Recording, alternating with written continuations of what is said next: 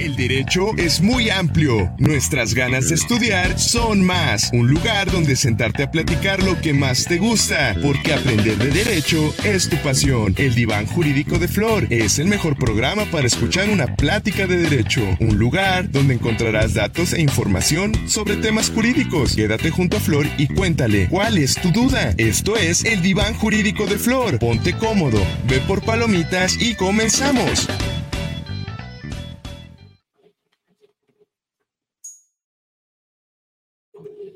Hola, hola, hola, hola, bienvenidos al diván jurídico de Flor, el mejor para una platiquita de derecho y obviamente de temas que son importantes y que eh, pues eh, así como me gusta conocerlos a mí, pues quiero que también ustedes lo conozcan. Eh, este tema, la verdad, me encanta bastante porque eh, el, el, tema de los servidores públicos se puede escuchar muy, muy sencillo y resulta que pues hay ciertas dudas eh, por cómo la ley le da esa calidad específica al sujeto activo. Así que eh, yo creo que más que veamos eh, diapositivas o material, yo creo que lo importante es que veamos directamente la ley. Así que hoy vamos a dividir en dos partes nuestra sesión. Una primera parte va a ser el conocer este artículo 212 del Código Penal Federal, porque pues eh, yo manejo eh, actualmente los delitos federales y sobre todo ese título décimo que es sobre pues delitos de corrupción. Hola, hola, bienvenida Yare. Ay, qué bonita foto de perfil. Me encanta, me encanta, muy sexy. Entonces, ¿Cómo es eh, importante este punto? Pues vamos a verlo directamente a la ley y entender lo que nos dice la ley y pues eh, ver también algún ejemplo donde pudiera haber algún tipo de complicación y también entender lo que nos dice la constitución con referencia pues a los servidores eh, públicos, porque eh, recuerden que hay varios artículos sobre de que se habla ya sobre un sistema de responsabilidades de servidores públicos, obviamente vistos desde una perspectiva administrativa, pero que pues sí afecta un chirris y nos ayuda de base para poder nosotros también verlo desde una perspectiva penal. Así que, pues vámonos al código penal. Vamos a compartir eh, pantallita. Okidoki. Entonces, tenemos 212. Vamos a hacerlo un poquito más grande. Eso.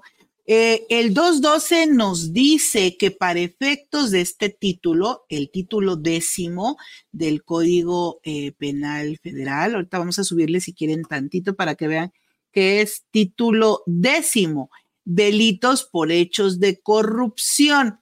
Y les recuerdo de que a nivel federal teníamos un, un, título que en realidad se llamaba de servidores públicos. Cuando viene la reforma del 2015 y empieza a hablar sobre hechos de corrupción y delitos de corrupción, todavía pasa un año hasta 2016 que se empiezan a hacer las modificaciones normativas, entre ellas el Código Penal Federal.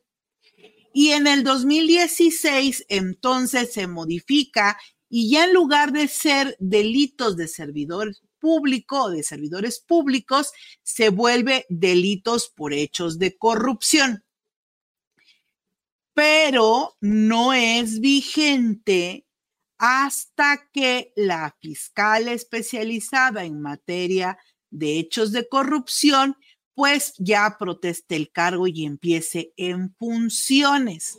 Pasa 2016, 2017, 2018, 2019 y hasta marzo del 2019 es que nombran una fiscal especializada eh, en materia de hechos de corrupción en la federación, por lo que, aunque tenemos el Código Penal Federal modificado en agosto del 2016, no surte efectos esa reforma hasta que ya protesta su cargo y empieza en funciones la doctora Mijangos, que es la fiscal especializada.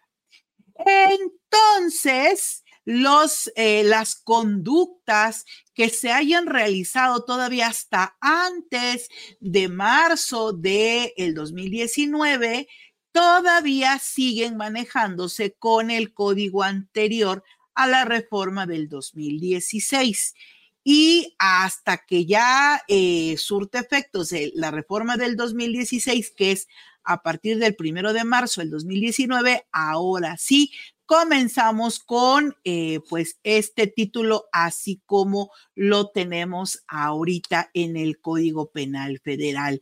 Yo sé que es un poco confuso, pero tenemos entonces una ventanita de tiempo donde la ley, aunque está modificada, es decir, aunque existe, eh, es, eh, como dicen, es positiva, pero no es vigente, es decir, no podía o no se puede aplicar.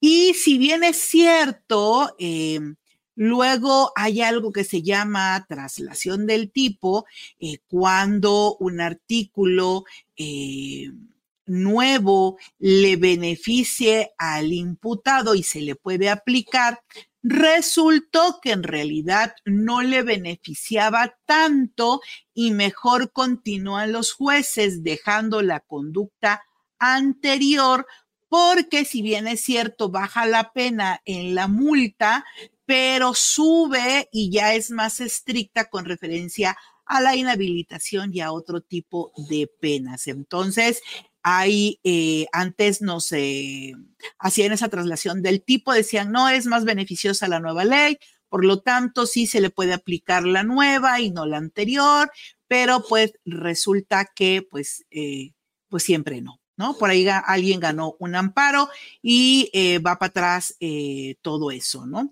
Normalmente nosotros cuando imputamos, o bueno, yo eh, imputo si los hechos, por ejemplo, fueron en el 2017, pues yo imputo con el código anterior a la reforma del 2016 y eh, sigo manejando ese artículo anterior, que por ejemplo en el artículo 217 eh, dice el tipo penal antes de la reforma eh, indebido. Ah, ya después de la reforma, decir, a partir de la reforma del 2016 ya dice ilícito. Entonces, entre lo ilícito e indebido, finalmente hablamos casi de cuestión de lo mismo, que es contrario a la norma, pero de todos modos, eh, pues hay que conducirse tal y como dice el Código Penal Federal. Buenas noches, licenciada Rocío, ¿cómo estamos? Buenas noches, buenas noches. Querido Sergio, buenas noches, ¿cómo estamos? Gracias por estar aquí esta noche acompañándonos. Pues eh, tenemos entonces, eh, ya que entendimos a grandes rasgos por qué tenemos que manejar cuando son todavía conductas, por ejemplo, del 2018, 17 o hasta enero, por ejemplo, del 2019, tenemos que seguir manejando el código anterior a la reforma del 2016 y esto es súper importante. Eh, ahora sí podemos entrar a lo que son los servidores públicos de acuerdo a este 2.12. Y se dan cuenta, dice, para efectos de este título y el subsecuente, servidor público es toda persona que desempeñe un empleo, cargo o comisión de cualquier naturaleza en la administración pública federal. Y ya nos viene un listado de diferentes eh, dependencias o diferentes eh, partes de la administración pública federal y te dice que puede ser centralizada, eh, o del Distrito Federal, organismos descentralizados, empresas de participación estatal mayoritaria, organizaciones y sociedades asimiladas a estas, fideicomisos públicos, empresas productivas del Estado, órganos constitucionales autónomos en el Congreso de la Unión o en el Poder Judicial Federal o que manejen recursos económicos federales. Entonces, esta parte es muy importante. Si nos está diciendo que eh, no tan solo es aquella persona que tenga un empleo o que tenga un cargo o que tenga una comisión. Si cualquiera de estas tres, no necesitan ser las tres. Puede ser que alguien trabaje, por ejemplo, para, eh, ¿qué, les gustaría? Una dependencia conocida para la Auditoría Superior de la Federación o para Hacienda eh, Federal y entonces tiene un contrato de trabajo. Por lo tanto, entonces es un empleado de la Hacienda Pública o de la dependencia gubernamental. puede tener al mismo tiempo una comisión. Pueden decir, sí, es un empleado porque tiene un contrato, pero tiene un documento que le dice que queda comisionado como director de área o como jefe titular de tal lugar. Entonces puede existir la posibilidad que tenga ambos, pero no necesariamente tenemos que exigir ambos. Puede ser que directamente entró y entró con el cargo y entonces lo único que tiene es el cargo de director general o el cargo de jefe. Entonces, con una que tenga es más que suficiente. Si tiene dos o tiene las tres, pues igual se muestran las tres y finalmente pues eso lo convierte en servidor público sí o sí. ¿Y qué pasa si no trabaja, si no tiene ningún cargo, si no tiene ninguna comisión, si no tiene ningún empleo dentro de esa dependencia? ¿Ya la libró? No, no la libró. Eh, aquí viene la parte en donde dice que también se le considera servidor público si maneja recursos económicos federales. Supongamos que la persona está contratada por outsourcing. Por lo tanto, la dependencia gubernamental no es su patrón, pero lo tienen en un área y le dieron la responsabilidad, de acuerdo al perfil de puestos, de que esta persona va a ser la que va a hacer las transferencias de dinero que llega de la tesorería de la federación a la dependencia, pongamos la CEP.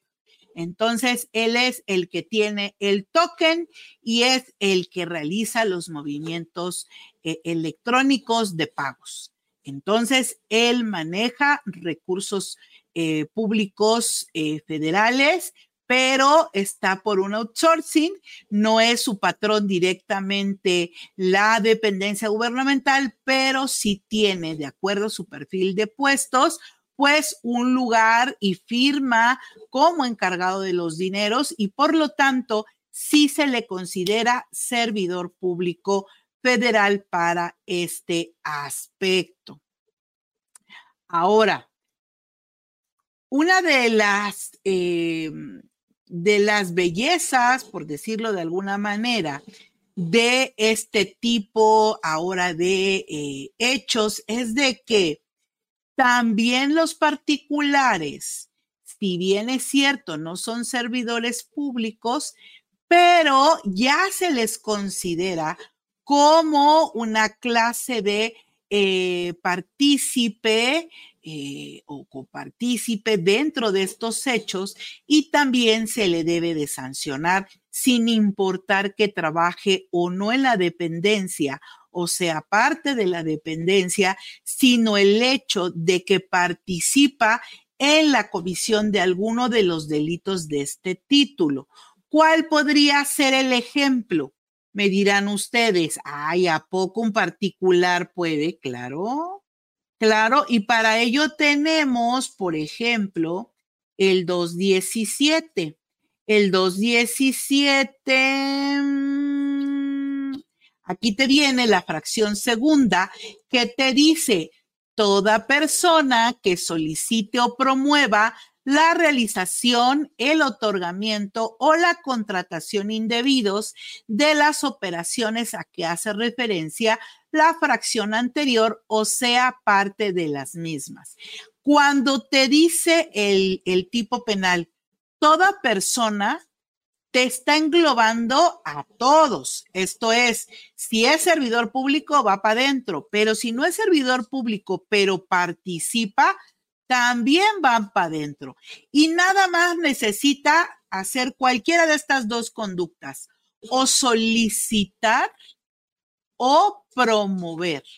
Entonces, si yo vengo y le digo a la dependencia, yo soy proveedor, y le digo, oye, dependencia, este, por ejemplo, eh, saber, oye, saber, fíjate que yo quiero ser tu proveedor. Yo eh, tengo la capacidad económica, material y tengo todo para darte eh, un buen servicio de acuerdo a la licitación. Y resulta que esta persona no tiene nada de eso. Al contrario, eh, tiene él eh, un mini changarrito que abrió expresamente para poder entrar a la licitación, no tiene personal, no tiene nada, porque él tiene la idea que cuando le llegue la lana contrata, subcontrata y hace y deshace. Entonces, aquí está solicitando, por ejemplo, el otorgamiento de, por ejemplo, una contratación indebida, porque es indebido porque no tiene la calidad de nada, eh, no presenta documentos ni nada y el servidor público igual no verifica. Eh, supongamos que no hace investigación de mercado, no hace todo como tiene que hacer, no checa el techo presupuestal, no ve si hay efectivamente el dinero idóneo que sea del ramo correspondiente. Es decir, Ambos hacen un desastre con tal de que sea beneficiado este proveedor, aunque sabe que no tiene la capacidad. Entonces, ya este proveedor que no es servidor público, como está solicitando que se le otorgue la contratación de forma indebida, es por ello que entraría en, esta, en este catálogo de no siendo servidor público, puede ser responsable de un delito. Por ejemplo, eh, también tenemos este otro delito que sería el 223, que es el peculado.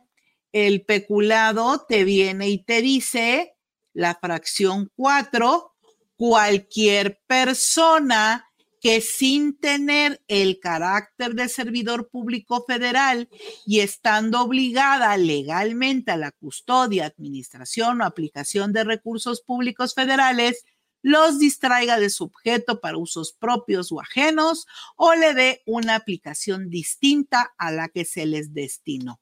Por lo tanto, entonces, esta fracción no requiere una calidad específica del sujeto activo, puede ser cualquier persona. En un ejemplo de esto sería eh, que en un ayuntamiento le mandan eh, dinero eh, federal. Por ejemplo, le mandan para el ramo 033 la construcción de un aula para una escuela. Entonces, es para el área de educación. Y el presidente municipal, el tesorero, el síndico encargado de la hacienda municipal y eh, obras públicas vienen y dicen, ¿a qué crees? Necesitamos la lana, este, pues para pagar aguinaldos. Entonces, pues mejor esta lana la dejamos y no construimos la escuela. Mejor vemos de qué manera la construimos después, por mientras ocupamos esta lana para, este, para pagar aguinaldos. O indiquen, pues vamos a, a comprar acá un coche chido para el ayuntamiento, porque pues yo quiero una suburban o qué les parece, ahí no las vamos compartiendo. El chiste es de que el dinero tenía que ser utilizado específicamente para la construcción de un aula y vienen y lo ponen para otra cosa. Eh, obviamente habría que ver quién exactamente lo hizo, quién era el obligado de esa custodia administración o aplicación, porque igual si ustedes ven una O en el tipo penal es que es optativo o una hipótesis o la otra, no necesitan ser todas ni dos ni tres con una. Por eso te dice custodia y la coma es como o administración o aplicación. Igual dice los distraiga de su objeto para usos propios o ajenos, ir una o la otra o les dé la aplicación distinta a la que se les destinó. Entonces, este artículo es muy benévolo, por ejemplo, para este tipo de asuntos donde tenía el servidor público no federal, pero sí servidor público eh, del Estado, pero pues al no ser federal, pues ya entonces entra aquí como cualquier persona que tenía eh, una calidad de, eh, una calidad, una atribución, ya sea de custodia, de administración o de aplicación de recursos públicos y realiza cualquiera de esas conductas, ya sea distraerla, ya sea aplicarlo distintamente a lo que se le destinó. Hola, José Muñoz, buenas noches, saluditos también para ti, gracias de estar presente esta noche por medio de eh, YouTube. Los anteriores que saludé están en Facebook y veo por aquí también que hay alguien en Twitch eh, también viendo. Le mando muchos, muchos saludos. Gracias por estar esta noche acompañándome. Entonces, eh, ya se dieron cuenta que tanto hay tipos penales muy en específico que sí refiere que se requiere ser el sujeto activo, servidor público, como también te habla y te dice que puede ser cualquier persona. Aquí también vemos la fracción tercera que dice cualquier persona que solicite o acepte realizar las promociones o denigraciones que refiere la fracción anterior. Entonces, eh, aquí debe de quedar bien el entendido que si eres servidor público es porque trabajas en una dependencia gubernamental o porque manejas recursos públicos federales o finalmente no importa si trabajas o no o en, en, una dependencia pública porque eh, si también participaste de alguna manera en el hecho, pues también entras en el aro y ya hasta vienen exactamente de manera muy específica eh, artículos o fracciones donde indican que exactamente hiciste tú, aunque no eres servidor público, pero eh, si estuviste relacionado. Y también nos dice que de manera adicional a dichas sanciones, dice que se le va a imponer lo que les decía, que es más, más dura aquí lo que es correspondiente a la destitución e inhabilitación. Te dice que eh, va a existir una destitución o inhabilitación para desempeñar empleo, cargo o comisión públicos, así como para participar en adquisiciones. Obvio, esto ya es visto desde la perspectiva de que un particular puede haber participado en el hecho, entonces el castigo pues puede ser que se le va a, a inhabilitar para que no participe en adquisiciones, arrendamientos, servicios u obras públicas, concesiones de prestación de servicio público o explotación, aprovechamiento, uso de bienes de dominio de la federación. Y te viene el sablazo de 1 a 20 años este, de esta destitución o inhabilitación y ya te va diciendo cuáles son los criterios, obviamente la más light, de 1 a 10 años, pues te dice que no existe ningún tipo de daño o perjuicio. Y si es, eh, si, si hay daño, pues va para arriba de 10 a 20 años de destitución o de inhabilitación. Y ya luego te dice que cuando el responsable eh, tiene el carácter de un particular, el juez debe de imponer la inhabilitación para desempeñar también un cargo público, así como para participar en adquisiciones, arrendamientos, concesiones, servicios u obras públicas, eh, considerando estos rubros, daños y perjuicios, circunstancias socioeconómicas del responsable, condiciones exteriores y medios de ejecución y monto del beneficio. Entonces, pues ya está considerado en este 212 que eh, servidores públicos, quienes son, que en resumen, eh, vuelvo a decir que es aquel que trabaja en una dependencia gubernamental de las que vienen enlistadas o porque maneje recursos públicos federales o finalmente también existe la posibilidad que un particular que tenga eh, relación con todos estos hechos también se le considere como participante en los mismos y le toque igual una sanción a, este, a ese particular. Hola, hola, Claudiux, ¿cómo estamos? Buenas, buenas noches. Ahora, ¿cuál sería el detalle eh, por aquí? Eh, antes de la reforma que les platicaba, antes eh, de la reforma del 2016 y que todavía siguió vigente esa, esa norma hasta eh, febrero del 2019, no tenía dentro de este artículo 212 a las empresas productivas del Estado. Recuerden que lo que es Pemex y lo que es Comisión Federal de Electricidad tuvieron una reforma eh, bastante fuerte donde pasaban de ser simples paraestatales y brincaban a ser ahora a empresas productivas del Estado. Y además, no tan solo eran cualquier empresa, eran una empresa que tenían eh, características específicas a rango constitucional. Con lo cual, pues eh, sufrió también varias eh, eh, modificaciones internas y también modificaciones a nivel de hacer una ley en específico para Pemex y una ley en específico para Comisión Federal de Electricidad. Eso por ahí del 2014. ¿Qué pasó este entonces? Una de las problemáticas es de que las reformas que sufrieron sus normativas, tanto internas como estas eh, eh, normas generales, em, es que no terminaban tampoco de surtir efectos al 100%.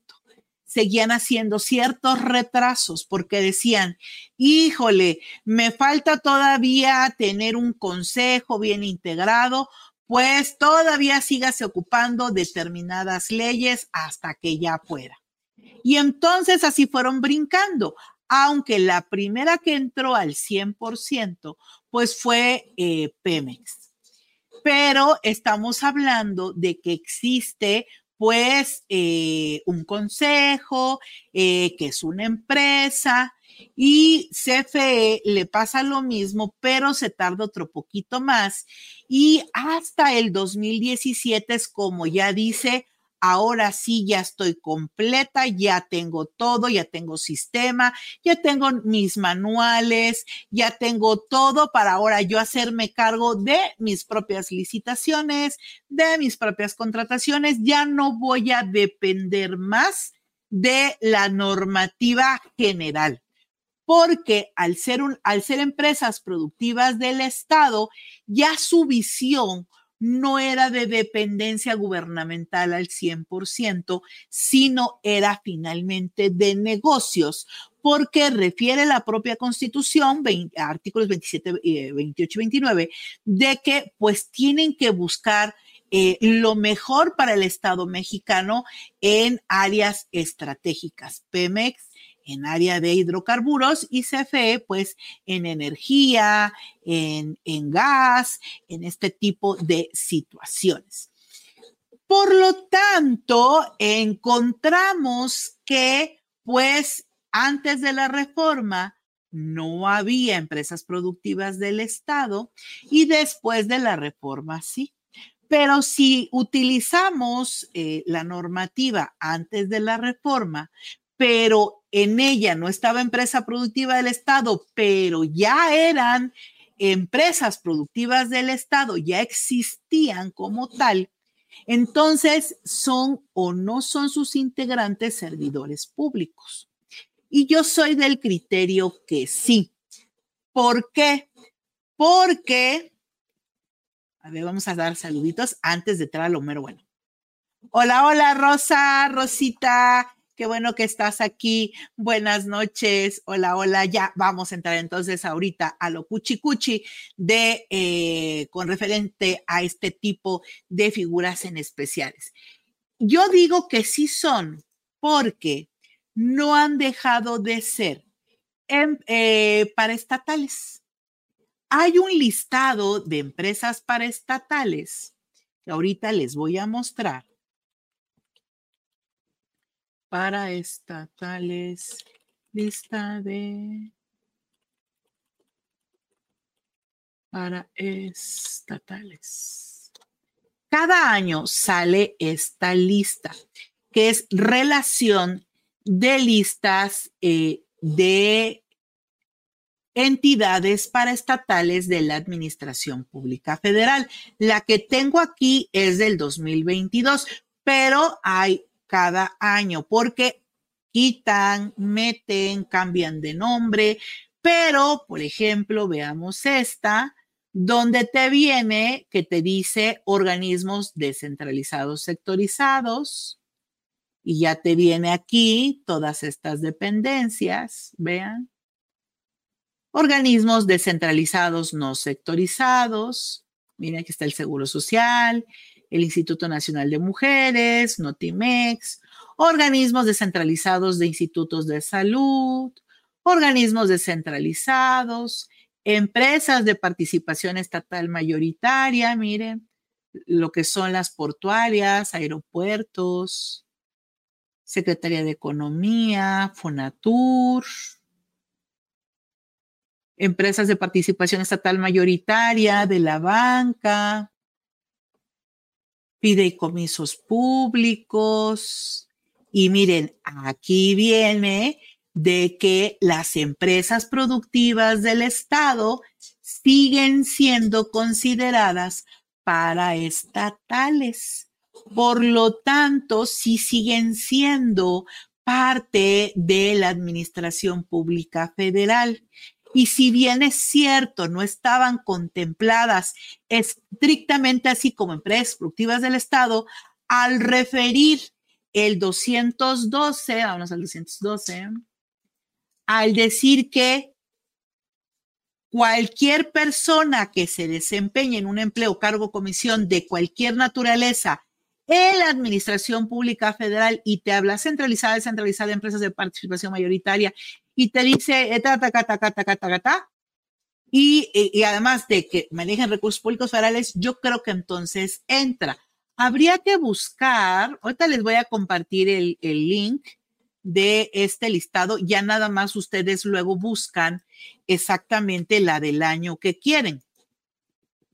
Porque habría que buscar por ejemplo, este, para estatales vamos a buscar, por ejemplo, 2016.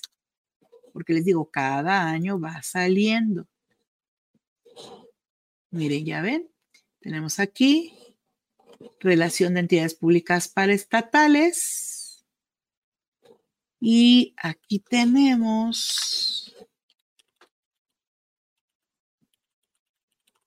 que la sigue considerando desde el 2016 empresas productivas del Estado, pero como parte de, de, de, de, subamos, subamos, organismos descentralizados, ah, entidades paraestatales de la Administración Pública Federal. Luego entonces, mientras que tengan un puesto dentro de dicha eh, empresa productiva del Estado, que es una paraestatal y que no deja de pertenecer al Estado mexicano, pues entonces para mí sí es servidor público sin mayor eh, problema. Es decir, hay que ver desde esa perspectiva que eh, no importa que sean eh, llamadas empresas productivas del Estado, Pemex o CP, porque no dejan de ser parte de eh, la Administración Pública Federal aunque ya no les aplica la ley de paraestatales, pero finalmente son parte de ello. Igual, por ejemplo, si tenemos alguien, por ejemplo, que como es una empresa, por ejemplo, Pemex, es una empresa y contrata a una persona por medio de un outsourcing y esta, esta persona contratada por outsourcing le dan, por ejemplo, un poder notarial donde le dicen que va a ser director del área, por ejemplo, de contratos, pues habría que ver eh, el establecer que finalmente le están dando un cargo por medio de un instrumento público notarial, que es ese poder notarial, eh, y por lo tanto, pues entra dentro de esto de, eh, de ser servidor público.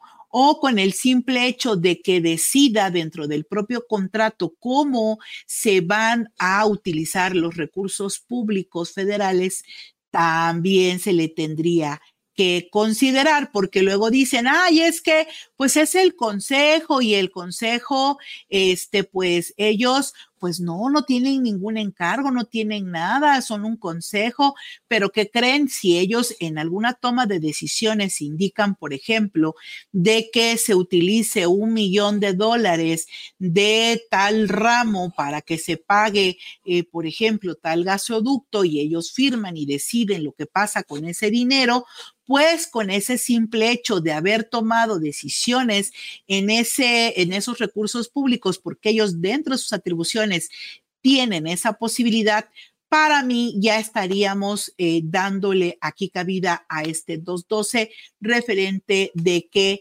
utilizan eh, o manejan recursos públicos eh, federales. Ahora, hay unas tesis esta es ahora la segunda parte, hay unas tesis que eh, debemos de eh, checarlas o analizarlas eh, porque pues nos van a dar una buena idea de la responsabilidad del servidor público. En alguna audiencia, una de las cuestiones que quiso establecer por ahí el servidor público era de que en la ley no estaba exactamente lo que él tenía que hacer y si no estaba en la ley, entonces no se le podía este, exigir absolutamente nada, porque si no estaba en la ley, entonces no existe pero hay una eh, jurisprudencia que pensé que ya la había yo buscado. Ahorita, ahorita.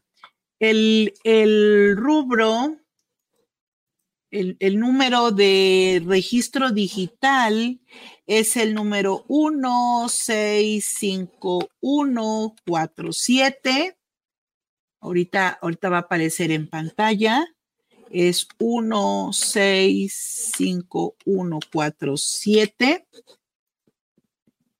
Y en este nos indica de que no es necesario que todas y cada una de las obligaciones o atribuciones del servidor público esté contemplada o expresada en una norma general y que por lo tanto es insuficiente el que no esté esa atribución o esa obligación este, para eximirlos. Nos dice, y es jurisprudencia, miren por aquí, dice tipo eh, jurisprudencia en materia administrativa, novena época, ya sabemos que las jurisprudencias ahora ya con la reforma no son así obligatorias, pero sí es un criterio pues orientador y que los jueces eh, consideran eh, mucho para la toma de decisiones. Hola, buenas noches, Alex. Buenas noches, gracias de estar aquí uniéndote. Eh, ya saben que si no pueden ustedes conectarse desde un inicio, queda grabado tanto en Facebook, en YouTube o en Twitch. Entonces, esta jurisprudencia nos dice que eh, el artículo 113 constitucional dispone que las leyes de responsabilidades de los servidores públicos tienen por objeto salvaguardar pues ciertos principios como el de legalidad, honradez, lealtad, imparcialidad y eficiencia en el desempeño de dichas funciones, empleos, cargos o comisiones de los empleados de gobierno. Y estos principios pues están cargados de un alto valor moral a los que pues obviamente eh, deben de aspirar los servidores públicos del gobierno. Y que el artículo 47, fracción primera de la Ley Federal de Responsabilidades de los Servidores Públicos, y dice eh, artículo 8, fracción primera de la Ley Federal de Responsabilidades Administrativas de los Servidores Públicos, eh, dispone como obligación a los empleados cumplir con la máxima diligencia el servicio que les sea encomendado ya u omisión que cause la suspensión o deficiencia de dicho servicio o que implique un abuso eh, en el ejercicio indebido del empleo. Y además te dice que ante la inexistencia de una disposición normativa que especifique cuáles son las atribuciones de un servidor público, la autoridad administrativa y en su caso la jurisdiccional deberá valorar los elementos de prueba llegados al asunto para así concluir si determinada conducta o actuación se encuentra dentro de las facultades encomendadas al servidor público, investigado o sancionado, fundando y motivando su determinación. Esto es, supongamos que la ley pues es una ley muy chiquita tiene unos poquitos artículos porque nada más es así como orientativa y viene y dice el director general es responsable de A, B, C, D, E.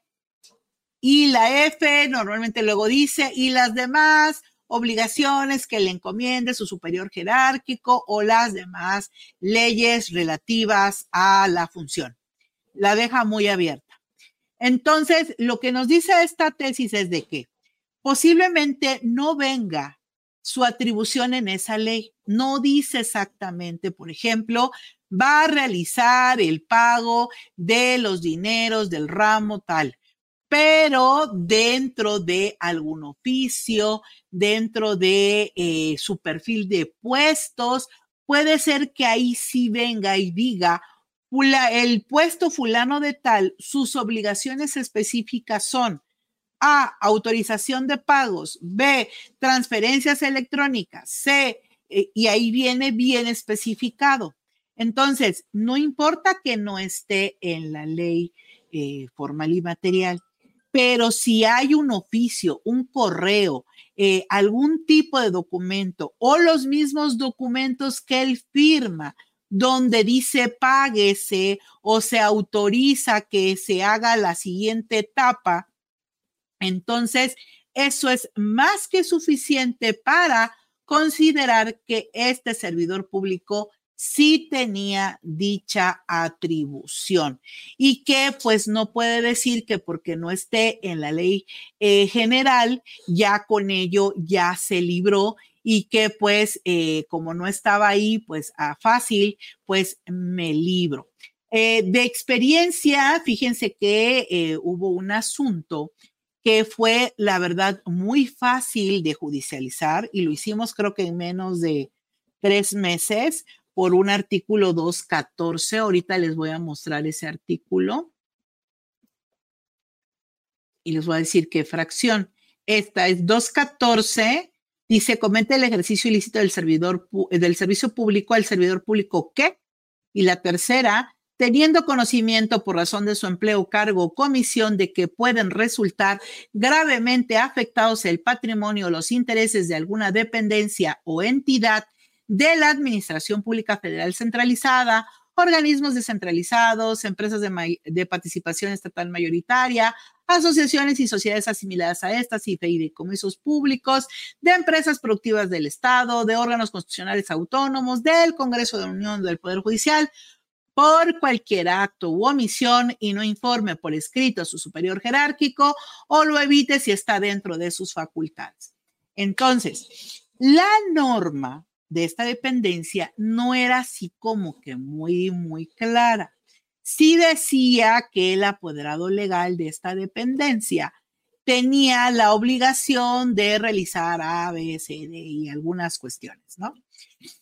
Pero agraciadamente, el jefe de esa área le dio a esta persona un oficio donde le decía, a partir del día de hoy, quedas encargado de este expediente eh, laboral y eh, tienes la obligación de hacer con dicho expediente lo siguiente. Y ya, ah, ta, ta, ta, ta, ta, ta.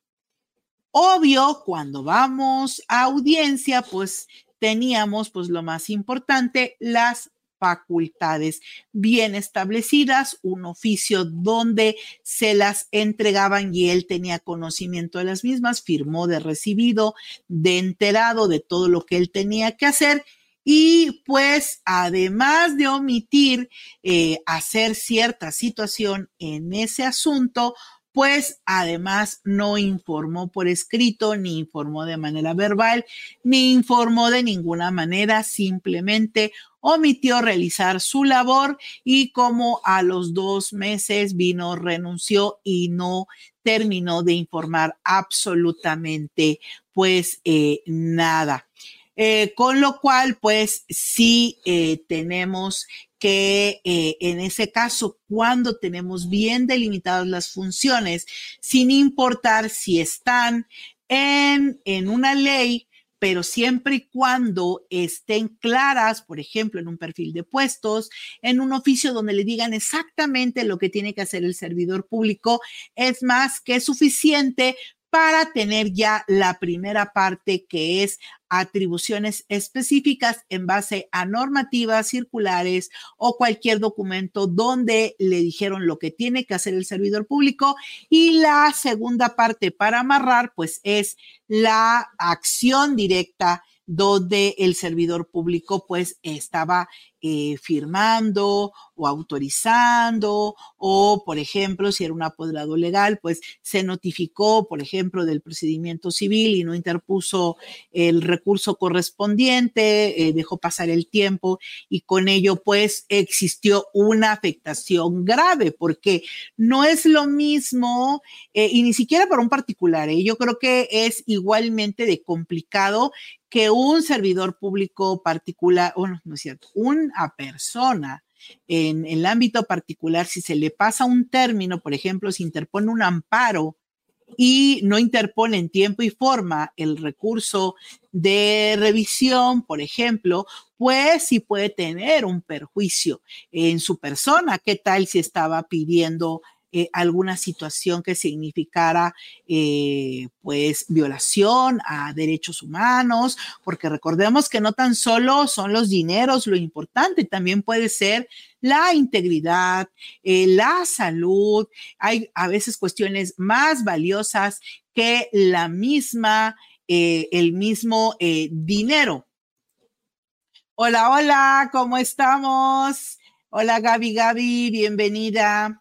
Eh, por lo que eh, si se le pasa, pues puede haber un grave perjuicio.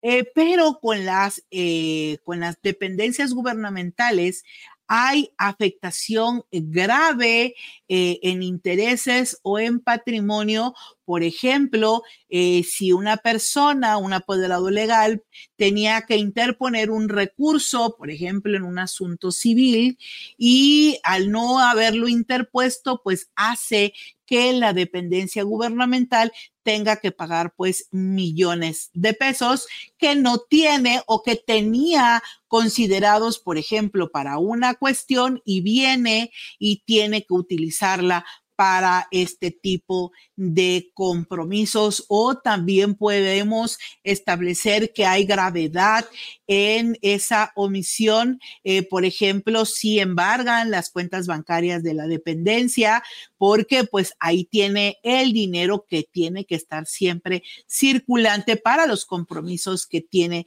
que realizar eh, dicha dependencia gubernamental. Entonces, aquí hay que eh, pues ver lo importante que es conocer bien, bien al servidor público. Yo luego bromeo y digo que nosotros tenemos que conocer al servidor público mejor que su mamá, mejor que eh, cualquier persona y debemos de saber de su trabajo absolutamente todo.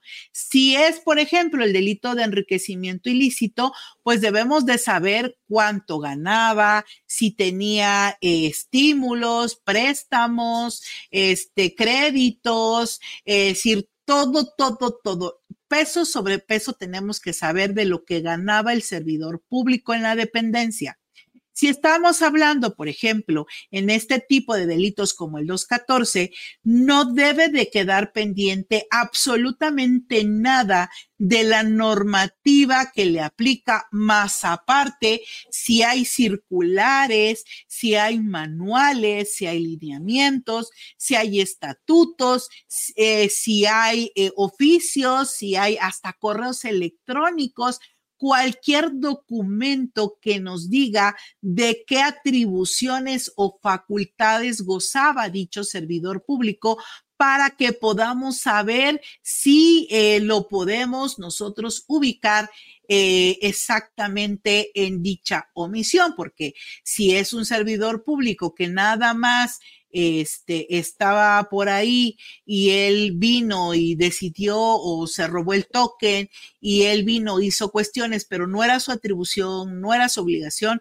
estaríamos hablando de un delito totalmente diferente, pero no de eh, peculado, no de otro tipo, porque estos tipos penales requieren a veces en específico tener ciertas calidades que si no tiene, entonces bye, ya no es ese delito, será otro, pero no ese.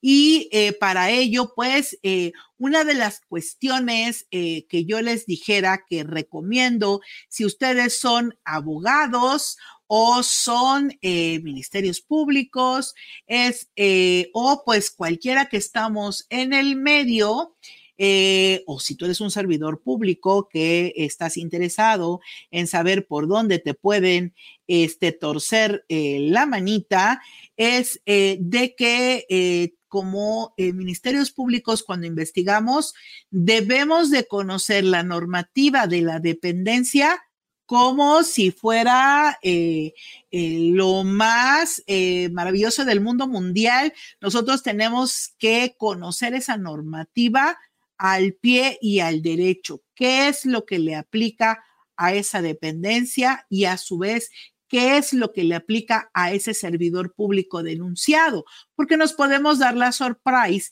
de que resulta que no hay ninguna ley, no hay ningún oficio de comisión, no hay absolutamente nada este, y tendríamos que ver entonces cómo vamos a llegarnos de cuáles eran sus facultades. O puede ser, como les dije, puede ser que tenga un contrato por medio de un outsourcing, pero tenga un poder notarial o tenga un oficio de comisión o tenga alguna situación donde le digan a partir del día de mañana tú te haces cargo de la dirección X este, dentro de la dependencia y por lo tanto eso ya lo podemos tomar como si fuera un cargo o también puede ser que haya algún oficio de que te comisiono para que a partir del día de mañana tú te hagas cargo de el área de contratos o te hagas cargo de tal o cual área de la dependencia. Así que eh, pues espero que les haya gustado